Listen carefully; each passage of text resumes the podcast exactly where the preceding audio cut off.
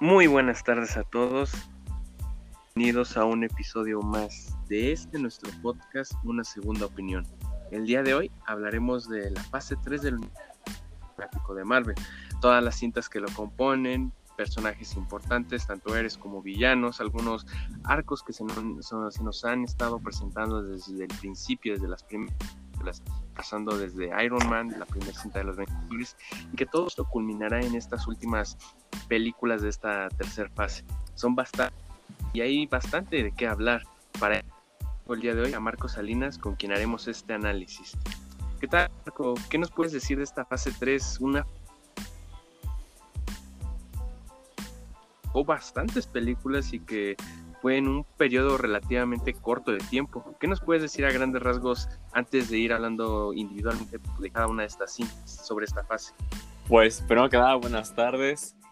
Y segundo, muchas gracias por el espacio y de nuevo estar aquí. Y ahora sí entrando en tema de películas. Esto ya, pues iniciamos aquí en 2016 hasta el 2019, en donde pues más de cinco películas dentro de ese universo se han concretado y han dado pauta que se termine esta llamada la saga del infinito. Lo cual, pues claro que fue una super mega saga de blockbusters en todos los veranos y que todo llegó a un punto clave en la última de los Vengadores y también en Avengers Infinity War, ¿no? En Endgame, Infinity War fueron el boom de películas de superhéroes. Antes la de Avengers también fue ese boom, pero ahora llegar a un blockbuster y llegar a estándares, no sé si de calidad o de producción de este, de este calibre, se ha igualado en, en futuras películas, ya sea de Marvel o DC. Me gusta esto que comentas para ir comenzando con el podcast y la verdad es que sí, como tú comentas, son un par de años en las que se nos presentaron tantas cintas de esta franquicia, pasando en 2016 que comenzó esta fase 3 con lo que fue Capitán América Civil War, hasta lo que fue el año pasado en el 2019 que cerró oficialmente con Spider-Man Far From Home. Son bastantes las películas de las que se abarcó en este lapso de tiempo. Básicamente fueron tres por año y únicamente en el 2016 fueron dos, hablando de esta fase. Yo creo que el hecho de que no se haya saturado el mercado al hablar del cine de superhéroes, ya que uno pensaría que con tanta fue estos últimos años habría ocurrido algo así o que las ventas de los mismos de las mismas estrenos no fueran grandes, pero Marvel en estos últimos años es que siempre va a más. Al menos es lo que nos mostró con esta fase 3. No sé si gustes, Marco, podemos ir hablando brevemente de cada una de las películas y podríamos profundizar en aquellas que consideramos más importantes o que tienen algo a destacar. Pues por supuesto, la fase 3 inicia con Capitán América de Guerra Civil, la película que marcó una antes después en la relación de los Vengadores y la que inicia esta nueva fase la cual, como algunos ya conocemos, inicia con este conflicto entre Tony Stark y el Capitán América, de que se trata de el Cap salvar a Bucky y Tony capturar a Bucky por un malentendido que hubo con este villano llamado el, el, el Brown Zemo, el cual incriminó a Bucky en el asesinato de, de varias personas en una sede de la ONU en Alemania. Y yo creo que, en mi, en mi punto de vista, es un buen inicio a esta nueva fase. Ya después sigue Doctor Strange, pero ahora con el Capitán América se siente como una Vengadores 2.1. Porque sí, no está ni Thor ni Hulk, pero pues es un crossover, es un crossover con personajes como Black Widow, ah, la Bruja Escarlata, Visión, incluso el Hombre Araña, que fue su primera aparición y es lo más destacable de esta película.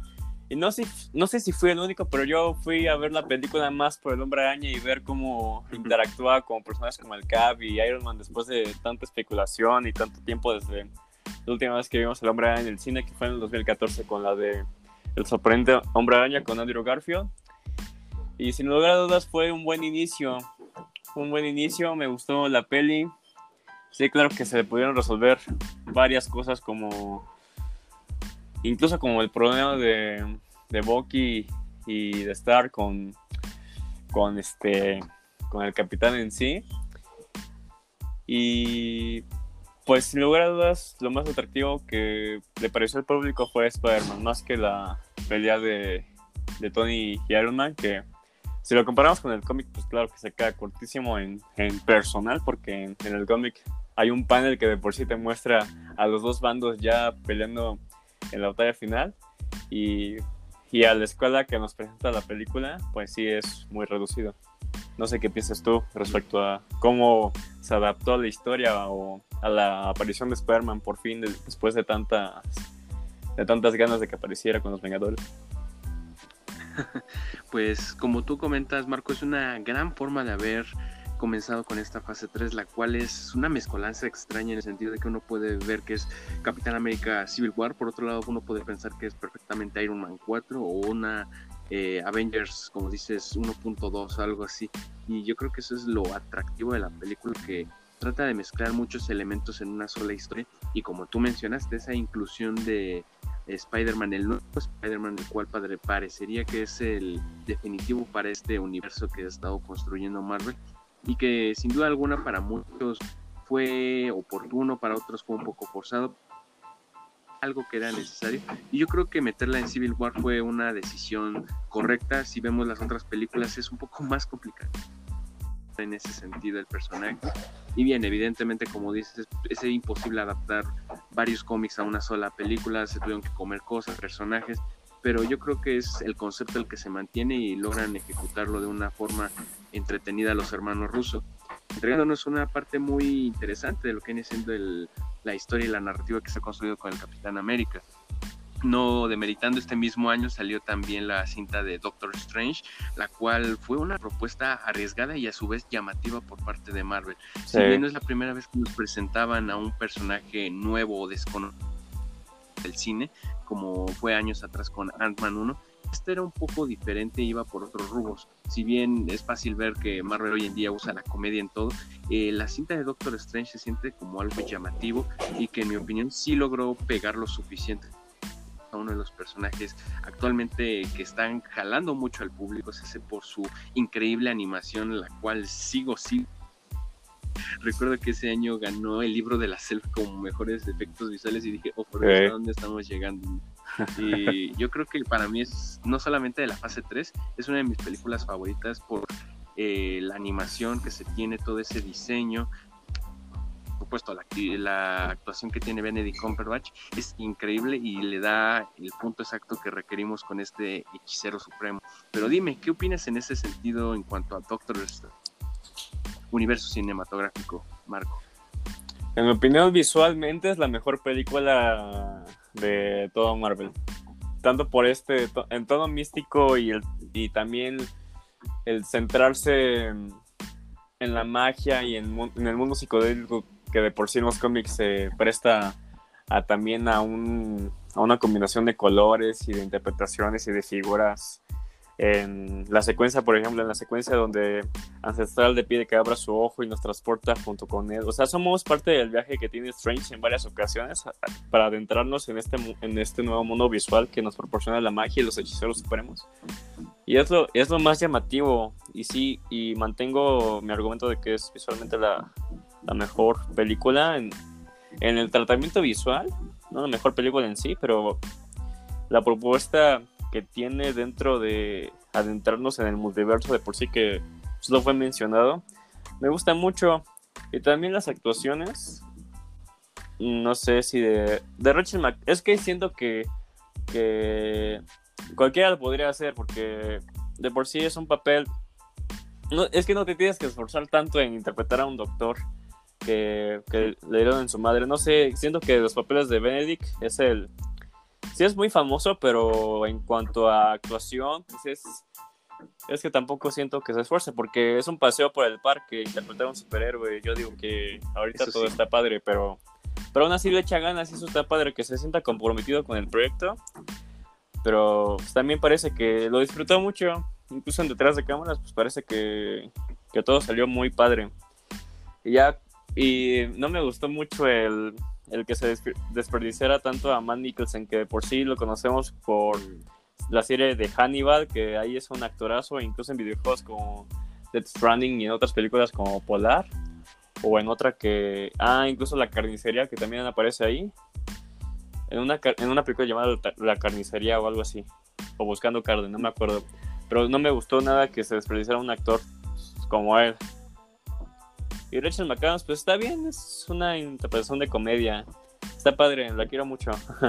y ya con villanos como Dormammu, pues claro que el, lo comentado del Deus Ex Machina de Doctor Strange contra Dormammu, de que lo tiene atrapado, pues, lo han querido justificar con que es que Dormammu se sentía, digamos, avergonzado y derrotado por un simple mortal, pero es que aún así siento que pues Dormammu es mucho más poderoso que Strange porque de por sí no sabía usar muy bien el ojo de Agamotto y aún así lo terminó por bueno terminó negociando no pero aún así siento que que puede haber sido mejor.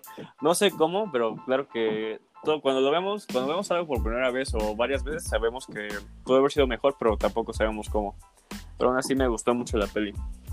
Y no sé si quieres pasar ya con Guardianes de la Galaxia o quieras retomar algunos puntos.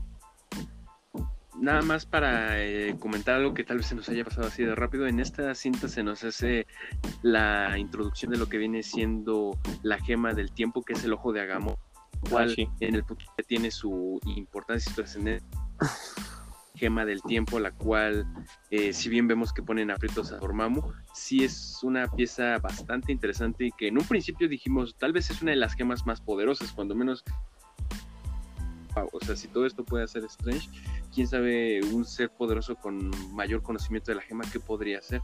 Siendo que en esta película, el origen de Doctor Strange, no vemos el ah, potencial máximo que nos puede ofrecer y que ya veremos en el futuro. Pero sí, con eso me gustaría entrar con lo que viene siendo Guardianes de la Galaxia. Tu opinión, Marco.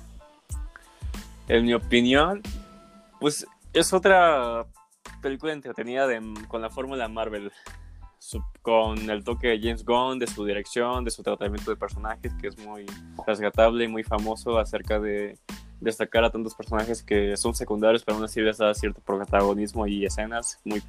Y pues para es que no siento que introduzca nada, solo introduce, ah, digamos que introduce a los celestiales, claro, con, con el papá de Quill, con, ¿cómo se llama este dude?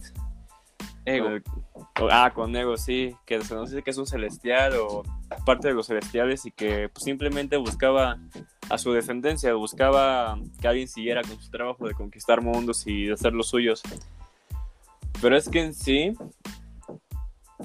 no siento que repercuta, al presentarnos un universo conectado y así, no siento que repercuta tanto en, en otras películas a excepción de esto que es ya el final con Adam Warlock y, la, y los otros seres que no me acuerdo cómo se llaman, los dorados. Pues eso sí, pero eso será hasta, uff, hasta Guardianes 3 si tú quieres. Pero yo siento que simplemente la puedes... Yo siento que se puede destacar y pasar luego luego a Spider-Man Homecoming. Pero aún así la disfruté mucho sí la vería otra vez para pasar el rato, pero no siento que sea tan indispensable como para entender las demás.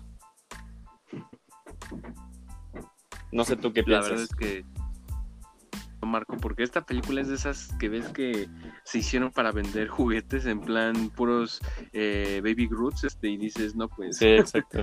Eh, no tiene una gran conexión más allá de lo que son los personajes. Igual lo que tratan de hacer es como que encariñarte más con ciertos personajes o como que veas el otro lado de un fulano. Pero más allá de eso, sí, o sea, no aporta el universo de Marvel. Y sí se siente un poco forzada en ese sentido, en que, pues bueno, o sea, no está mal, evidentemente es buena, es entretenida, pero no aporta algo y se ve un poco típico eh, persona que, ¿qué haces aquí? ¿Sabes? Estás de más hasta cierto punto. Pero esto nos ayuda también desde a dar un brinco temporal de lo que es la primera y segunda, y a su vez podemos hablar también de lo que es Spider-Man, porque ya hablar de Guardianes de la Galaxia 2 yo creo que es muy limitado. Sin embargo, yo creo que Spider-Man sí nos ayuda un poco a no solamente a ver el origen de este Peter Parker que se nos presenta, sino también la conexión que tiene con los Vengadores, en este caso con Tony, y de lo que es esa división que se tiene ya de los Vengadores a raíz de Civil War, se ve presente en este momento en donde ya existe esa separación en donde no vemos que Tony esté con el Capitán. ya se ven disueltos por partes del mundo y en donde Tony tiene que eh, trabajar directamente con los problemas más importantes, eso es lo que nos trata de dar a entender, y que tiene un papel muy importante, no sé qué opines en ese sentido, en donde en esta película de Spider-Man se siente un poco como el Robin de Batman, es mucha la crítica que se hace en ese sentido. ¿Este Spider-Man en lo personal te gusta, no te gusta? En comparación con Andrew o Toby, ¿qué nos puedes decir tanto como de Peter Parker como de Spider-Man que se nos presenta? Este nuevo Peter siento que es bueno para la siguiente generación, pero no para, para nosotros, los que crecimos tanto con Toby y Andrew. Siento que es un mal Spider-Man. Un mal Spider-Man respecto a. O bueno, mm, respecto a. No sé. O sea, si tiene el dicho de un gran poder, tiene, conlleva una gran responsabilidad pero esa responsabilidad también tiene consecuencias y de por sí en esta película no veo tantas consecuencias. Por ejemplo, yo siento que a Peter se le llevó muy de la mano, ya sea por la tecnología Stark o cosas así, y siento que no, que por lo menos en esta película el crecimiento que tiene es, es muy poco. Claro que en las siguientes películas, ya sea con la muerte de Tony o o no sé, que lo engañaran con esto de misterio, pues sí, se siente alguna, se siente alguna madurez o, o algo de ese tipo, pero en escenas como, uh, ahí cómo podría decirte, en escenas como lo que pasó en Washington, pues simplemente Peter no tiene ningún tipo de castigo o remordimiento acerca de dejar pues pasar un rato o acatar su responsabilidad. No hay, no siento que esté ese peso como en las películas, ya sea de Andrew o de Toby, de que es que por si no puedes complacer a todos, no puedes estar en todos los lugares a la vez. Y sí había consecuencias, por ejemplo, de que la tía May estaba teniendo deudas, que su amigo ya se enoja con él, que su novia ya lo dejó por otro y cosas así. O sea, consecuencias que le pueden pasar a cualquiera. Y siento que esta película no, no siento eso, siento que todo sale, ok, no, pues no fui al Decathlon. Ah, pues está bien, Peter, no hay pedo. No, que. Este. No, que. Mm, no fui a la fiesta de mi amigo. No, pues no hay pedo, güey. Tampoco me enojo contigo porque tal cosa. Y eso. Me, me gustó la película. La primera vez que la vi, sí me emocioné mucho de ver Spider-Man otra vez, que es mi favorita de toda la vida. Pero siento que no es tal cual una. No es una buena película de Spider-Man no la siento como una película de Spider-Man. No sé cómo la sientas tú. Concuerdo en la mayoría de las cosas que nos estás comentando, Marco, porque sí, eh, yo en lo personal viene siendo el Spider-Man de Toby y es una diferencia abismal. Y yo creo que es por el público que están buscando que, sin duda algunas, no apela a lo que son las generaciones que crecieron con tanto Andrew como Toby, siendo un Spider-Man ajeno, se siente con las nuevas generaciones, pero que no, no se esfuerza en desarrollar en sí mismo. Incluso parece un Peter Parker muy extraño que sale de todo lo que viene siendo los otros, como tú lo comentas, desde los problemas económicos, la relación con amigos, intereses amorosos. Aquí muy, ah, tú no te preocupes, como bien comentas, al final todo va a salir bien. Y yo creo que es algo que sí se debe trabajar en el futuro. Está bien como una película inicial, si lo queremos ver así. Porque, ojo, Todas las películas de origen que hemos visto, o historias de origen que hemos visto de Spider-Man, se hace en series o películas, siempre toca el tema de Tío Ben, los problemas. Y esta cinta nos pone meses después de que ya él adquirió sus poderes. Vemos a un Spider-Man el que bien mal ya sabe usar y controlar hasta cierto punto sus poderes, que si bien no se nos presenta aún lo que es el sentido arácnido o ciertas habilidades que va a desarrollar en el futuro, es algo que a lo mejor tenemos que visualizar como una proyección a largo plazo y no como algo que ya debe estar en su momento. Puede ser, puede que no. Sin embargo, este Spider-Man sí, no es el mejor que tenemos, pero que sin duda alguna puede llegar a ser uno de los mejores con el tiempo. El tiempo lo dirá y ya lo veremos en futuras cintas. Por supuesto. Y con esto pasamos a lo que viene siendo la siguiente cinta, que es Thor Ragnarok, la cual no sé qué tanto podemos decir. Este es una película que brinca por sí misma en lo que es esta fase 3. tuvimos un poco de comedia con Guardianes de la Galaxia. Esta película ah, la avienta por la borda lo que es el significado de la palabra comedia y nos brinda personajes con otro enfoque raro, desde Thor, Hulk, Valkyria, el mismísimo Loki aquí es un payaso, un comediante. Y no sé, para mí la película, te voy a decir que no me gustó, pero la vuelvo a ver y ya la empiezo a entender en el sentido de mm, el personaje cambiaron porque no rifaba. Vemos la película de Thor un mundo oscuro y entiendes, no, pues tal vez, tal vez por eso lo hicieron y tal vez sí sea mejor de lo que me parece. En ese sentido, ¿qué nos puedes decir, Marco? Para ti, ¿qué fue Thor Ragnarok? ¿Qué, qué es Ragnarok? Para, ti, para mí, Thor Ragnarok es, es algo muy divertido. Tampoco lo Tampoco tenía, también tenía mis dudas cuando vimos, cuando vi el trailer por primera vez y con Remembrance de fondo, dije, ah, caray, esto puede ser interesante o también puede ser algo solamente pues, desastroso en el, en el aspecto de que, pues claro, Thor The Dark World, pues no, pues pasa sin pena de gloria, o creo que con más pena que con nada. Porque simplemente no fue una película que haya pegado mucho. No sé si fueron problemas con la historia, con, el director, porque hasta creo que Patty Jenkins, la directora actual de Mujer Maravilla, la iba a dirigir en su momento, pero pues ya no quedaron en nada. Pero ahora con Thor Ragnarok, pues sí la disfruté la primera vez que la vi. Yo creo que es de, de las películas. Es que de por sí el cine de superhéroes no es tanto de tomarse en serio todo, pues son superhéroes, vaya. Pero aún así hay cosas que también te sacan de onda, ya sea de los cómics o de que por qué me cambiaste tan radicalmente un personaje.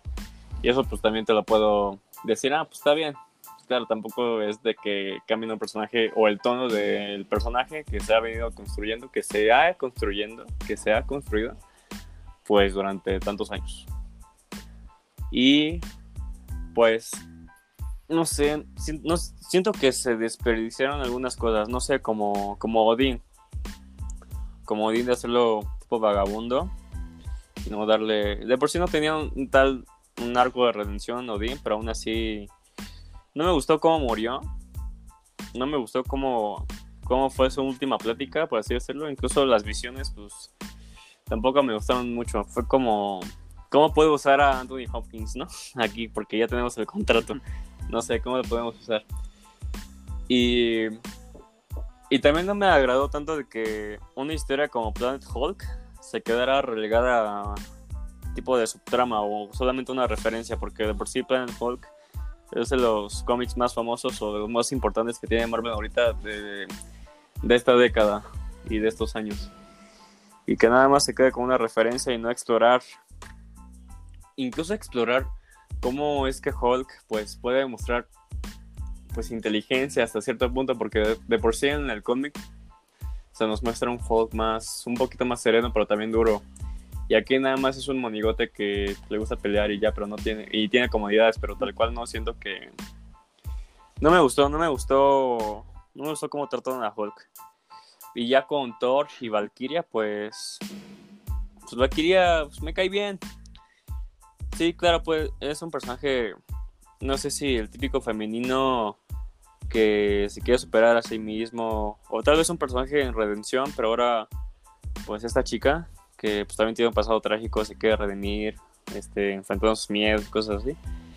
Y ahora con Thor, pues también creo que Thor en las películas ha perdido a su, a su novia, ahora a su luego a su madre, luego a su padre y ahora después a su hermano en la de Infinity War. Pues sí, es un personaje que yo siento que por sí tiene depresión y con estos toques cómicos, no sé si incluso sea algún tipo de mecanismo de defensa de decir, yo soy todo el dios del trueno, todo va a estar muy bien y pues al final no está bien porque hasta le he sacado un ojo y pues cosas, no sé si minúsculas, pero de por sí es una película que disfruté, pero que no me, que no me convencía al principio. ¿Tú cómo ves? Pues más que nada para complementar lo que dices, yo creo que fue como un experimento por parte de Marvel de vamos a ver si el público recibe bien y vaya que más allá del gusto, disgusto que se fans, el público en general, fue un producto que dio bastantes frutos. eh, la taquilla fue casi el doble de lo que fue la primera y que superó por bastante a la segunda, con lo cual no nos debe ser extraño que la siguiente entrega que sea en el futuro de Thor vaya por los mismos rumbos, siendo que Taika Waititi también la va a andar retomando, entonces es cuestión de pulirla, es hicieron cosas malas sin duda alguna en esta película de Thor, pero que si, si lo saben manejar pueden mantener ese rumbo y que se sienta orgánico sin que fuera tan extraño. En cuanto a lo que nos aporta al UCM, yo creo que es una película que iba a pasar desapercibida y a su vez que teníamos muchas porque si bien el título Ragnarok ya nos viene diciendo que es la caída de los dioses y era algo impactante.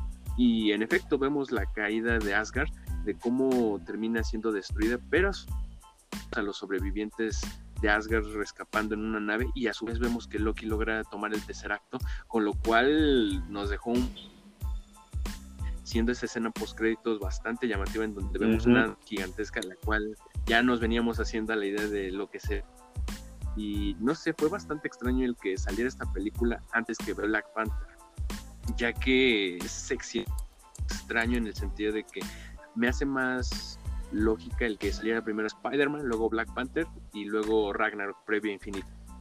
Pero bueno, fue curiosa esa estrategia. Vamos a entrar a Black Panther. ¿Qué nos puedes decir en cuanto a Panther? Una película que sin duda alguna es la más seria de lo que es esta fase 3. Eh, en, el sentido de los personajes, en donde aun cuando hay comedia se trata desde una eh, interesante y a su vez yo creo que es una película la cual en su momento generó controversia por el recibimiento que tenía la crítica y que en muchas ocasiones decía, no, pues esta película no merece tanto reconocimiento. ¿Tú qué opinas en todo esto, Marco?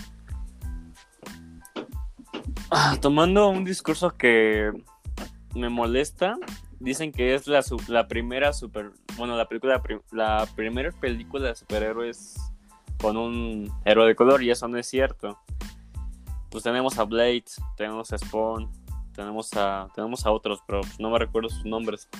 Y eso es lo que me molesta, que no tomen en cuenta o que quieran retomarlo desde Black Panther o quieran dar el inicio de la ola de este, inclusión en cuanto a los superhéroes con esta película. Y pues no es cierto, eso es lo que es lo que me ha molestado desde que lo dicen, que siempre que esta es la primera superproducción de superhéroes con un héroe de color y pues no es cierto ya pasando a otro punto, no sé si de los Oscars de que la nominaran hasta mejor película, pues. Pues puedes interpretarlo de, de, dos maneras. O fue nada más por el tema de la inclusión y de que, ah, pues no, no nos vamos a pintar tan blancos, no sé qué. Y también de que sí, es un buen mérito, chido, vamos a ponerla. Pero yo creo que sí, yo la, yo la neta sí creo que fue por por pura inclusión, porque en la vida Ah, se ha manejado que una película de superhéroes o una producción tan grande, es que de por sí las producciones super grandes eh, nominadas a los, a los Oscars, pues nada más son en efectos especiales o incluso en edición de sonido. Y como la película ganó tres Oscars, pues también se levantó un super boom. Entre ellos fue la de mejor música, diseño de vestuario y creo que diseño de producción. Y me parece, sí, una, una buena película con un buen protagonista, un buen villano, que incluso te puedes poner en la parte del villano y eso creo que es un buen adherido. Y, y ahora con esto del mensaje del, del resurgir o de que tomen la de que tomen voz estas personas de raza negra sí es un buen es una buena película no creo que esté sobrevalorada tiene su valor tiene un gran valor esta película, pero discursos como el que ya te dije antes me disgustan. Pero aún así es una de mis películas favoritas del universo de Marvel y vale la pena verla. Aunque no tenga algún tipo de conexión con las demás películas más allá de que aparece Bucky al final. Pues es una buena película para pasar un buen rato. Para estar familiarizados, no sé si con la cultura a un tipo de cultura que no conozcamos de por sí, porque se supone que Black Panther está inspirada o en culturas africanas, lo cual, pues, de una manera, este, dentro de los cómics, pues, está muy padre. Por sí me gusta mucho. Pero aún así, este, pues creo que la inclusión en los Oscars no fue, creo que no, no era, nada más no era. No sé qué opinas tú acerca de la película. Pues mira, este, en su momento yo sí pensaba que iba a ser una película que iba a causar revuelo, pero sin embargo, en lo personal no es de mis favoritas. Yo creo que películas que me generan un poco de conflicto en el sentido de que yo puedo verla y reconocer que tiene su aspecto artístico, incluso de personajes es increíble. Sin embargo, considero que es un poco lenta en ocasiones y cuando menos a mí no es de mis favoritas. Incluso te puedo decir que es de las que menos me gustan, pero sí reconozco de la película en su momento y sí es una de las mejores en cuanto a la construcción de todo lo que conlleva una película de superhéroes de Marvel y pues sí fue bastante la crítica que tuvo en su momento y sí se debe a esa de que iba a ser una película innovadora eso de que iba a ser el primer héroe de color sin duda alguna fue cosas que a la gente le y por supuesto el que ver que la crítica la aclama mejores del año siendo que es buena, pero no, no le den tantas flores en ese sentido. Habían mejores propuestas aquel año, que sin duda alguna fue una buena propuesta, pero como comentas, no es algo que brindara más allá de la inclusión de algunos personajes a este universo de Marvel, con lo cual se sintió como lo suficientemente ser la antesala a Infinity War, la cual se estrenó un par de meses después y que vemos que es una película bastante importante de la cual yo creo que nos vamos a llevar unos par de War, ya que para mí en lo personal sí te puedo decir que Avengers Infinity War es la mejor película de superhéroes hablando de un grupo de superhéroes, no hablo de que, no, pues la historia de Batman, Superman, Spider-Man, no, no, no. Si hablamos de un grupo de superhéroes, sin duda alguna es la mejor historia que se ha creado en el cine de un grupo de superhéroes, porque tienes tantos elementos bien manejados, porque ojo, o sea, alrededor de cuántos personajes te gustan, 15, 20, son los que salen en pantalla y se les da su momento de protagonismo, además de que tiene una historia entendible en todo momento nos hace ya la explicación de quién es Thanos, de quién es ese personaje que salía en las escenas finales de las películas de Marvel, que muchos decían, ¿y ese, ese qué? Aquí es cuando se nos presentan, nos hablan de las gemas del infinito y cuando convergen todas estas películas que se nos han estado presentando. Sin duda alguna, para mí, Avengers Infinity War es esa placa de oro que tiene que tener en todo momento el UCM como reconocimiento en lo personal superando a Endgame, pero ya hablaremos un poco más adelante cuando lleguemos a esa película. Con lo cual me hace preguntarte, Marco, eh, ¿qué puedes opinar en cuanto a la historia, en cuanto a los personajes y en cuanto al boom que fue Infinity War? Que es la película que superó en taquilla en su momento y vimos que había mucha gente formada consiguiendo sus boletos de la premier. Fue algo que desde Star Wars no se veía, ¿sabes? Entonces hay bastante de qué hablar, no solamente de lo que es la película, sino de lo que impactó en la cultura geek y en la cultura pop la cinta. Pues a mí me encantó. La vi en medianoche y sí te puedo decir que muchos gritos, muchas, muchas lágrimas, vaya. Y sí, sí es la... Yo creo que sí supera en game, pero eso va a ser más adelante. Me gusta mucho este tema de Thanos porque de por sí es la película de Thanos.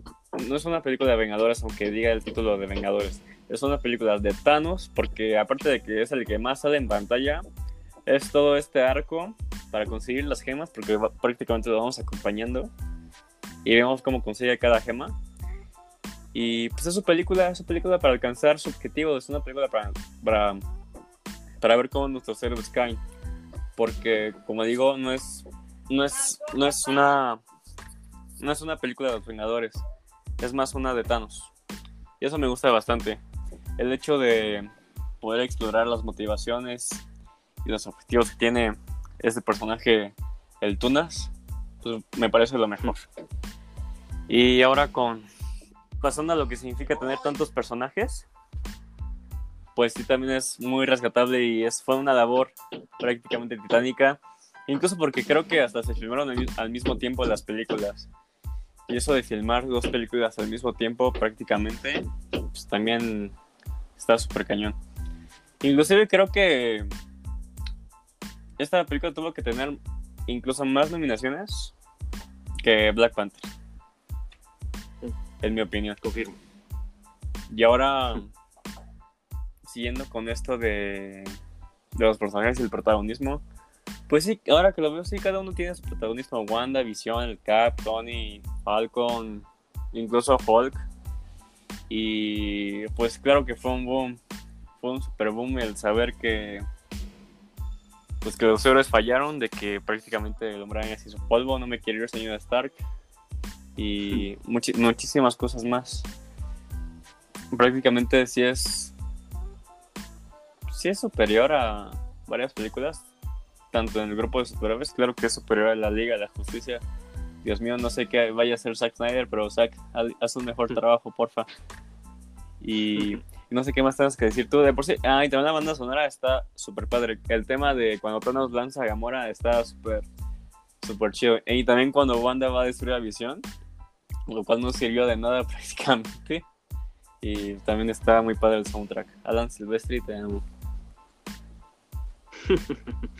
Sí, la verdad es que yo creo que en un futuro habrá que hacerse un individual fácil de Avengers Infinity War porque, o sea, hay mucho que puedes hablar desde la forma en la que se nos cuenta la película, los personajes, el aspecto técnico, el presupuesto, o sea, son muchas las cosas igual y nos aventamos en el futuro a hacer un exclusivo para Infinity War, pero sí, en efecto yo creo que más allá de lo que se nos presenta, que, ojo, o sea, que construyan en una película un villano así de bueno es algo complicado. En lo personal no recuerdo una, una cinta en concreto en donde se hable de un enemigo, un villano, como le quieras decir, ese antagonista, que esté tan bien construido y que ya pasó a ser un icono de la cultura. O sea, es ya casi yo creo que un Darth Vader para nuestra generación el hablar de un Thanos, porque entiende sus ideales, puedes empatizar en su pensamiento hasta cierto punto, que si bien se nos va por la borda en Endgame ese villano, eh, al menos en esta película se logra hacer algo bastante y lo último para cerrar este Infinity War,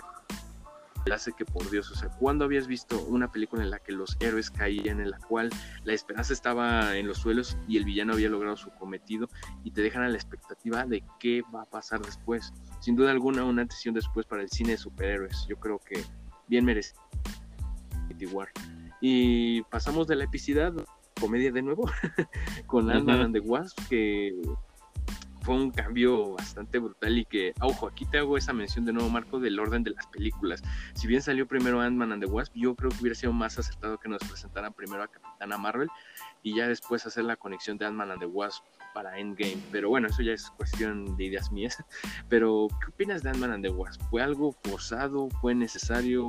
¿Crees que el orden debió haber cambiado? ¿Qué opinas de? Pues necesario para presentarnos el reino cuántico innecesario para también para no sé ver a la avispa en acción. Porque pues sí también queríamos ver a la avispa en acción. A Jennifer Tilly nuestra elfa del Hobbits creo. Creo ay cómo se llama sí Jennifer Tilly por favor. Jennifer Tilly no ya valió madre. No la confundí feo. Bueno la actriz. La actriz. Y pues yo creo que es la misma fórmula Marvel. La de la comedia, incluso la primera de Ant-Man me encantó. Sabiendo que tiene detalles de Edgar Wright, director de Baby Driver, de Scott Pilgrim y, de la trilogía Cornetto, pues dicen, no manches, qué película tan chida va a ser. Pero ahora creo que no hay nada de eso. O, o, tintes, porque Edward no estuvo involucrado en esta. Más bien su director Peyton Reed, pues fue. Trató de hacer una calca y el de construirnos también una, como digo, el reino cuántico, porque de por sí se estaban especulando que de eso se iba a tratar, o eso, ese iba a ser el camino por el cual los héroes, los vengadores, podrían poder salvar a todos de nuevo. Y viajes en el tiempo. Y por sí, creo que es una película excusa, excusa para, tanto para que Ant-Man pues, pueda estrenar una segunda película, y, el factor de que le haya ido bien en taquilla, pues también fue de que es que vamos a tener, no sé si dijeron que vamos a tener una escena post créditos en relación a Avengers. Y pues eso fue lo que, eso es lo que principalmente atrae las escenas post créditos, vaya. Y el saber que Scott se quedó atrapado y que nadie lo va a poder sacar excepto una rata, que eso es lo que ahorita vamos a llegar, vaya, no manches. Y es una película divertida para pasar otra, otra vez, para pasar el rato. Creo que la mayoría de Marvel son así, para pasar un rato y desconectarse un poco. Pero por sí me gusta mucho la química que tiene Paul Rudd y la actriz de, de la avispa. Me gusta mucho su relación y también el ver a este, ¿cómo se llama? Ah, ¿Cómo se llama este actor? Paul Rudd. Ah, no, Paul Rudd, el otro. Ah, Michael Douglas, pues también Michael Douglas. Ah, el mexicano. es- son- no, Michael Douglas es el, Han- es el Henry Pym y Michael Peña es Luis. Mm, sí, sí, sí.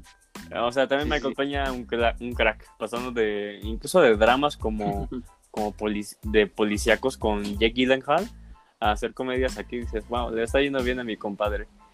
Y pues en sí es, me, me gustó la peli, la puedo volver a ver sin problemas. Me gusta mucho la avispa. El villano, pues sí, como que es esa que caca. Pero pues bueno, pues bueno, es Marvel, es Marvel en su máxima ex- expresión. Ya tenemos a villanos como Malekith, a Ego y otros. Pero aún así lo que cuenta mucho es la escena post créditos y lo que puedes imaginarte que vendrá después. Ese es el único atractivo eh, más, más acerca de reino cuántico. Nada más son esas tres cosas, los, actores, reino cuántico y escena post créditos y ya. No sé qué piensas tú.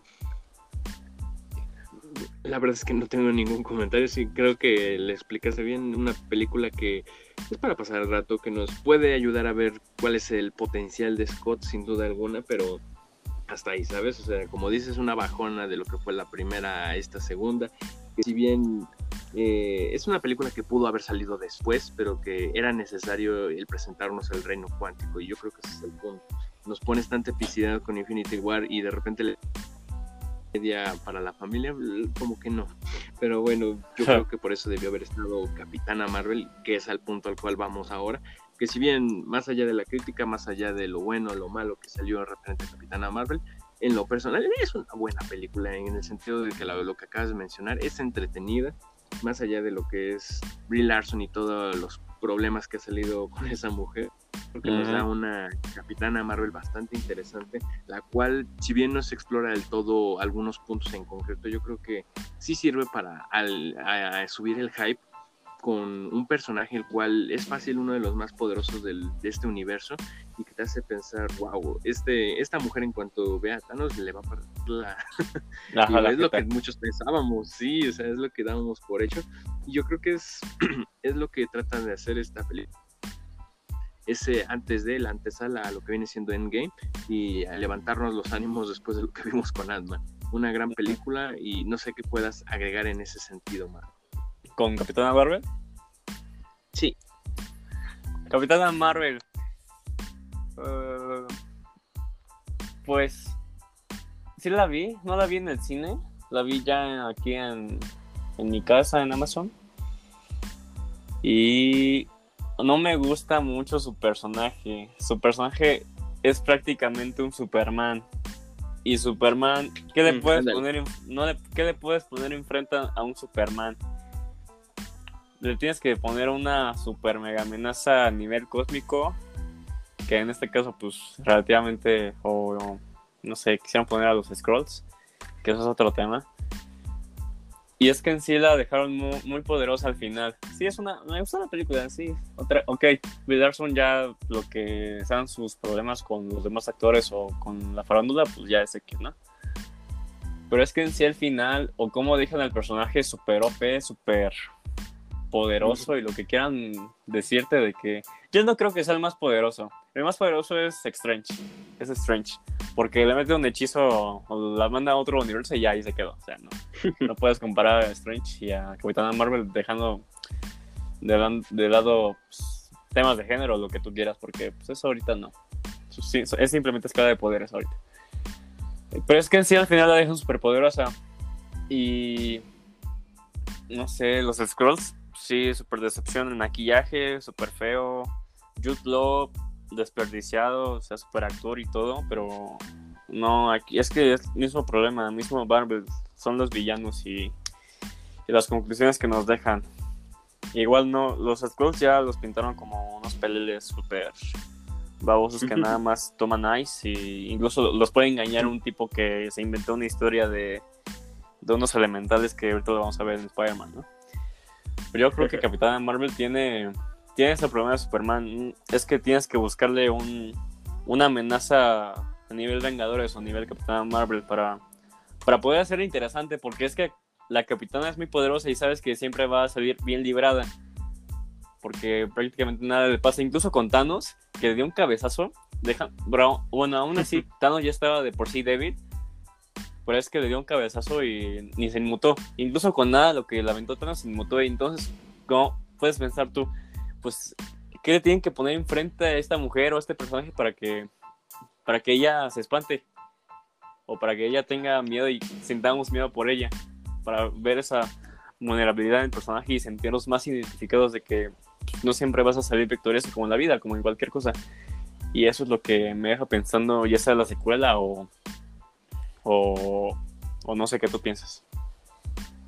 La verdad es que sí, como dices, nos muestran un personaje OP, la cual, el cual, cómo lo destruyes y como dices, yo lo que veo en la película, trataron de irse por el aspecto psicológico en donde está el de Braille de y que fuera el conflicto de la película, lo cual tal vez para un futuro hubiera servido más, pero que no, o sea, no te la creo, o sea, eh, Superman cuestionándose quién es, como que no, no, no cuela, y menos universo en donde hay varios personajes ya poderosos y nos introducen de repente uno el cual, eh, como dices, Doctor Strange tendrá sus habilidades y lo que quieras, pero al menos el enfoque que quisieron darle los directores, directores Kevin Feige, todos trataron de hacerla ver como la figura más poderosa del universo cinematográfico de Marvel, y yo creo que... Eh, nos dejó ese como de, bueno, entonces nada más va a venir a golpear a y ya lo mata o qué.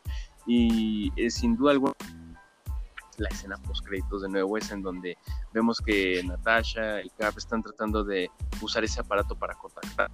Que saben que es de Fury y dicen, bueno, ¿y para qué es esto? Y llega de la nada. Yo creo que eso es lo mejor que podemos aprovechar de la película y que nos introduce directamente a lo que es Endgame. O sea, si veníamos hablando de Infinity War como una de las mejores películas superiores, esta no se queda corta, nos da y nos entrega bastantes momentos interesantes, llamativos, pero yo creo que eh, lo malo de todo eso es que es fanservice. Aquellas personas que han visto todas las películas de Marvel, pues sí es una caricia al alma, básicamente, pero ah. fuera de ellos tiene unos errores garrafales y lo cual hacen que la película es como rayos, les faltó trabajar cosillas. Y bueno, ¿qué nos puedes decir de Endgame, Marco? Esta película que es como el punto final para esta, este universo que se nos ha estado creando. Pues desde un principio todos nos emocionamos bastante con saber cómo iba a ser el desenlace.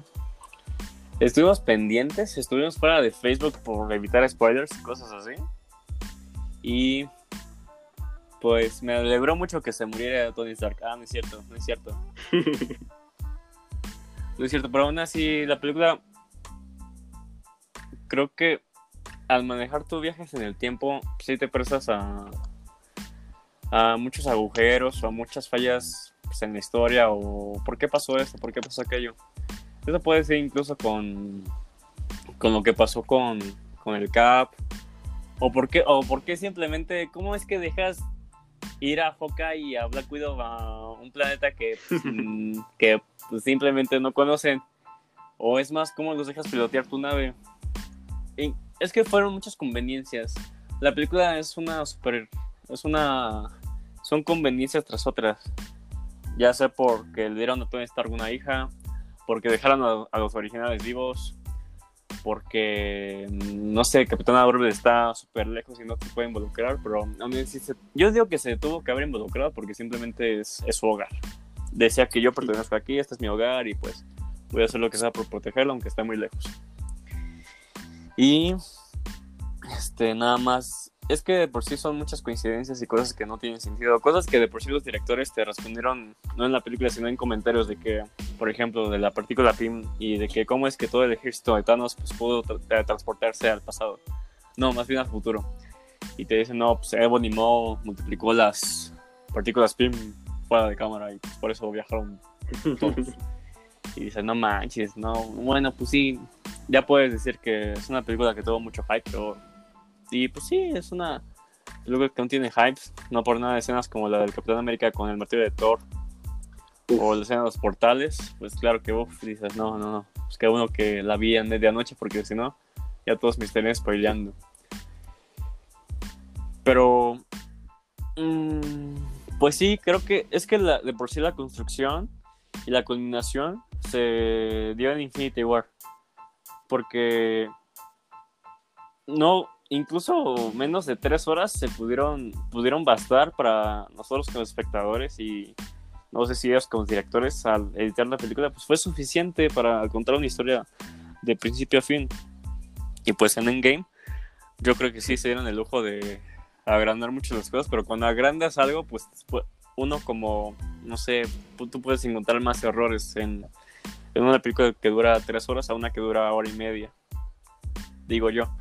Y eso es lo que le pasa a Endgame, que tiene errores en cuanto a reglas que se establecen incluso en películas anteriores como el sacrificio de Gamora para obtener la gema del alma, pues simplemente es, es sacrificar a alguien que tú amas, más no tú sacrificarte y que te den el alma.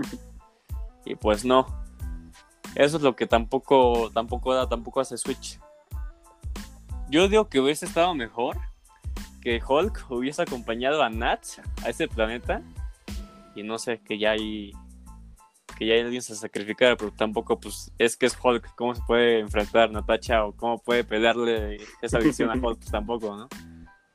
Pues es que son conveniencias y ellos, eh, Hawkeye y Black Widow nos amaban, no, según entendemos, ¿no? Pero pues quién sabe, es que fueron muchas cosas que tampoco hacen clic. ¿O tú qué piensas? Perfectamente lo que la cual ya no le dieron la atención que le dieron a Infinity War en cuanto a construcción, porque si te das cuenta, Infinity War es plantear el problema y Endgame es resolver el problema. Entonces yo creo que sí fue un error grande el que se llaman los hermanos rusos, aunque ellos están, ¿sabes? O sea, ya nos mostraron la gran obra que fue Infinity War. Era imposible que mm, lograran mejorar. Algunos dirán que sí, algunos dirán que no, pero eso es lo que al final una película que es mala hablando, hablando de del arte del cine, es bastante mala. O ser la más taquillera de todos los tiempos, superando a Avatar. O hacer eso que ninguna película ha hecho, que es hacer que la gente se curiosa por ir al cine, que se pelee por lograr conseguir boletos para la, la medianoche. O sea, ni siquiera Star Wars, que era un hito para la cultura eh, había logrado algo así. Yo creo que es lo que se le puede aplaudir a esta cinta. Y yo creo que eso era el fanservice. O sea, esta película es para todo. Esta es una dedicatoria para todos los fans de Marvel, los que han visto desde Iron Man hasta lo que fue esta cinta.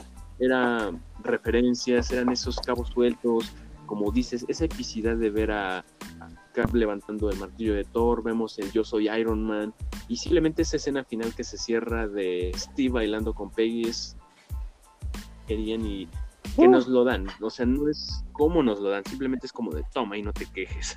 Ajá, Yo creo que es lo que no, no, puedes analizarla porque si la analizas en ese sentido, pues la película es mala, pero tienes que ver la trascendencia representa como como hito para sí porque muy pocas películas yo conozco, no, sé si conozcas muchas, Marco, la cual la gente esté a la expectativa de que logres mover, conmover a la gente, hacerla llorar, hacerla reír, que es lo que hizo la película. Yo no yo recuerdo haber ido a la premier y sí, o sea, habías a la gente emocionada, triste, a los niños llorar, al el hombre araña volver y o sea, lo logró podrán decir miles de críticos, no, es un asco y lo que quiero decir, pero dame una película que logre hacer eso y me callas, la verdad, porque creo que muchos directores y personas del ámbito artístico logren hacer eso mucho tiempo. Pero bueno, al hablar de esta cinta es bastante lo que se puede hablar. Y lo que parecía un cierre no fue un cierre. Vemos que se nos entrega un par de meses después Spider-Man Far de este universo, al menos de esta fase 3, y de lo que fueron estas tres en conjunto. ¿Qué podemos decir, pensar de esta película de Spider-Man? ¿Estuvo demasiado mm, forzada? Tal vez en un futuro más lejano debió haber ¿O si consideras que fue el cierre que debió haberse dado a esta fase, Marco? Oye, yo, Spider-Man Far From Home. Dios mío de mi vida. pues nada, para... No me gustó. no me gustó la... No, no me gustó la peli. Pero ahora, en continuidad, pues creo que... Ay, pues... Es que ya ellos lo hubiesen decidido, pues la planeación es acerca de, pues Tony Stark ya falleció, pues Spider-Man es su Robin, su pupilo, su perra, no sé. Pero... pero ahora, ¿cómo...? Ahora creo que el, la iniciativa que tomamos es cómo encaminamos al hombre araña allá a ser independiente, allá a ser el héroe que todos queremos y todos amamos. Y ya, y ya lo deslindamos de Tony Stark y un poco de los Vengadores, porque sabemos que va a regresar en alguna película de los Vengadores. Y pues no, no, no, no. ¿Cómo, cómo Spider-Man Far From Home? No, la neta. No. Empezamos por esto de. De simplemente abandonar toda tu. Es que yo puedo entender que es que fuiste al espacio, combatiste, bueno, desapareciste, combatiste al mayor villano que ha tenido la historia del, de este universo, y pues tú, tú, te quieres ir de vacaciones, ¿no? Pues dices, órale, va. Pero después, al ir viendo que simplemente Peter pues está relativamente, pues está deprimido, pero también está relativamente bien y se quiere dar un, se quiere dar un viaje y un momento de, de gusto con sus demás compadres, pero aún así evitando un tanto su responsabilidad porque ay, ese es otro punto, ¿dónde está el tío Ben? Es que yo no veo ninguna referencia ni siquiera al tío Ben a su a lo que a lo que es su brújula moral y a y a lo que ya sé que canónicamente no le dijo la frase, sino fue el final del cómic el que decía un gran poder conlleva una gran responsabilidad y ya se lo añadieron al tío Ben después, es que por sí el tío Ben es eso, es, es un más grande fallo de por sí, no fue Tony Stark, es su tío Ben. Y eso es lo que no me gusta, que no haya ningún indicio que simplemente lo hayan desaparecido como Tony Stark, prácticamente no me gusta ese detalle de que pues nada más no no involucren esta responsabilidad de hombre araña en las películas. Ya sé que está chavito y está en, creo que en preparatoria y ya va a, la universidad y todo eso, pero es que por sí, desde los inicios del hombre araña, siempre mantuvo esta mentalidad desde que se murió tío Ben.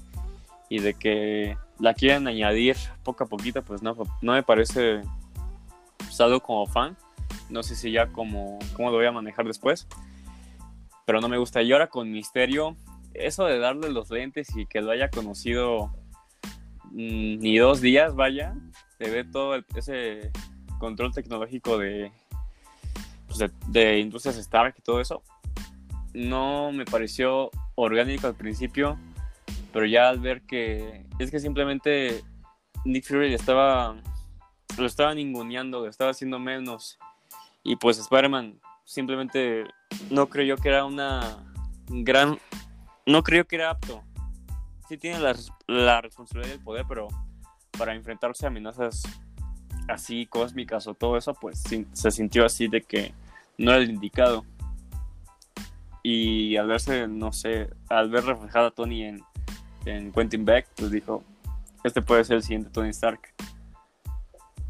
Pero aún así no, es que no, es que no es padre, ni siquiera el hecho de que Tony Stark haya creado indirectamente a Misterio, o no, más bien directamente lo, creó, pues no es estar siendo muy... que todo fluye alrededor de... siempre de este personaje de Tony Stark. Y eso no, eso no tiene... Es que eso ni en los cómics, porque Spider-Man siempre, siempre ha tenido la relación con sus villanos. Nadie más. Nadie más ha tenido que quererlos, nadie más ha tenido que estar entre ellos y, eso es lo que no me gusta. Se me hace una mala película de Hombre Araña. No me, no me gusta la relación de Michelle Jones con Peter. No me gusta mucho Ned. No me gusta la tía May. La tía May también es el... Sí te gusta, no me engañes. o sea, sí, pero no me gusta el personaje. y pues yo cuando la vi dije, no manches, es neta. Porque, bueno, dejando a otro lado como la punzada, es que igual mm. Peter desde el primer momento que lo mordió la araña tenía el sentido arácnido de que lo esté desarrollando apenas, pues... No, es que yo podría decirte muchas cosas, pero es que ya fue decisión de, de Kane Feige y todos ellos el, el hacer más bien el estar construyendo a este personaje, a este hombre araña, y que en la tercera película, pues espero que madure más y que sea pues, más responsable y que tenga poder, que tenga poder y responsabilidad, y también independencia de demás personas, y que ya sea, no sé si él contra el mundo, pero sea él y sus decisiones y sus consecuencias eh, contra el mundo, no sé, no sé qué piensas tú. Pues ya para complementar eso que comentas, sí, sin duda alguna ese es un Spider-Man que en esta ocasión, en esta segunda película, ya se separa de todo lo que conocíamos de él. Y es que lo hacen de una forma tan extraña, el hecho de hacer una película que parece esa típica comedia de la familia que va de viaje, sin duda alguna no fue la mejor forma. Podrían haberse ido más por el drama, sin duda alguna, en donde eh, Peter trata de pasar un su duelo, algo así. Yo se enfoca tanto en la relación con MJ que yo ya la tengo.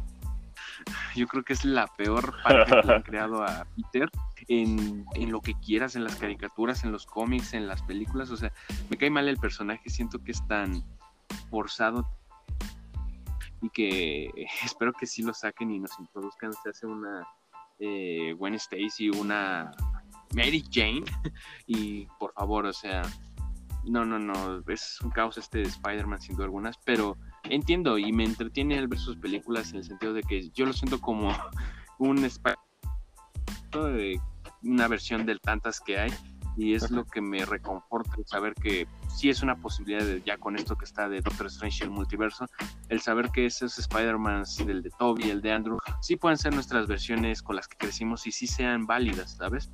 Yo creo que es lo que nos anima hasta cierto punto. Y en cuanto a lo que dices de los villanos, eh, fue un raro golpe el que se ve este misterio, porque para mí vemos Homecoming y tendrá sus fallos y lo que quieras, pero ese buitre, sin duda algunas, es el villano, ¿sabes? O sea, nos lo presentan como un personaje de respeto y como poco, ¿sabes? Yo lo pondría a la par de lo que es un Doc Ock de Toby o algo así de potente, ¿sabes? Pero el ver a este misterio sin duda alguna es algo mm, extraño. Y el mismo desenlace de la película, el que se revele la identidad de Peter, yo creo que es algo lo cual eh, es orgánico en el sentido de que te la compro, habían cámaras, lo que quieras, eh, aunque es muy rebuscado, pero no era el momento de que lo expusieras. Sigue chavito, sigue ya quiere revelar su identidad, eso te lo compro ya que tenga más villanos, ya que sea más maduro, que esté en su último año de universidad, de nada de entrar, y mientras esté trabajando, ¿sabes? Que esté ya trabajando de fotógrafo en su tiempo libre, algo así, ¿sabes? Pero esto es como de eh, necesidad, porque porque revela su identidad? Tenías chance de más películas. Y no sé, esta siguiente película que vaya a ver de Spider-Man también me da miedo en ese sentido. O sea, no sé por qué rumbo se vayan a querer ir. Hay un buen de teorías desde que Mark Murdock va a ser el abogado o She-Hulk, pero pues no sé, es algo muy extraño esta película que lo más llamativo y lo positivo son los efectos. Eh, me gusta mucho esa batalla que tiene Misterio contra Peter, la primera, no la última, me refiero en donde se le crea todo el campo de ilusiones. Ah, Yo creo que sin duda alguna es, uff, o sea, ese sí es el misterio que vemos de los cómics o hemos visto en videojuegos. Sin duda alguna eso fue lo, lo que debió haber sido toda la película, ¿sabes? Es lo que sí nos debieron haber vendido. O pon tú, esa idea del multiverso estaba bien, ¿sabes? O sea, no sé para qué me lo saques de que no, pues soy un ex trabajador de estar. Eh, yo creo en lo personal que sí hubiera sido mejor el dejárnoslo como un misterio que viene de otro multiverso. Eso sí hubiera estado cool. Más allá de los monstruos de agua, fuego y todas esas cosas, hubiera estado cool que fuera de otro universo, ¿sabes? Exacto, exactamente. Eh, es lo que se nos dio.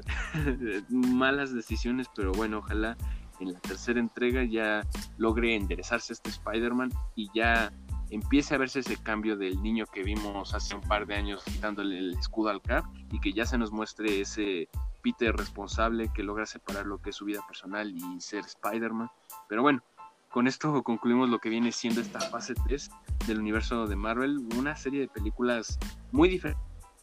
Nos da mucho de qué ver en el cine para los que le acción, ciertas películas, comedias, cierto tipo de películas, epicidad, o sea, hay un poco de todo, yo creo que sí se abarca bastante al público general estas películas, algunas mejores, algunas peores, pero es una buena fase y son bastantes buenas algunas de las películas que se nos ofrecen en esta fase.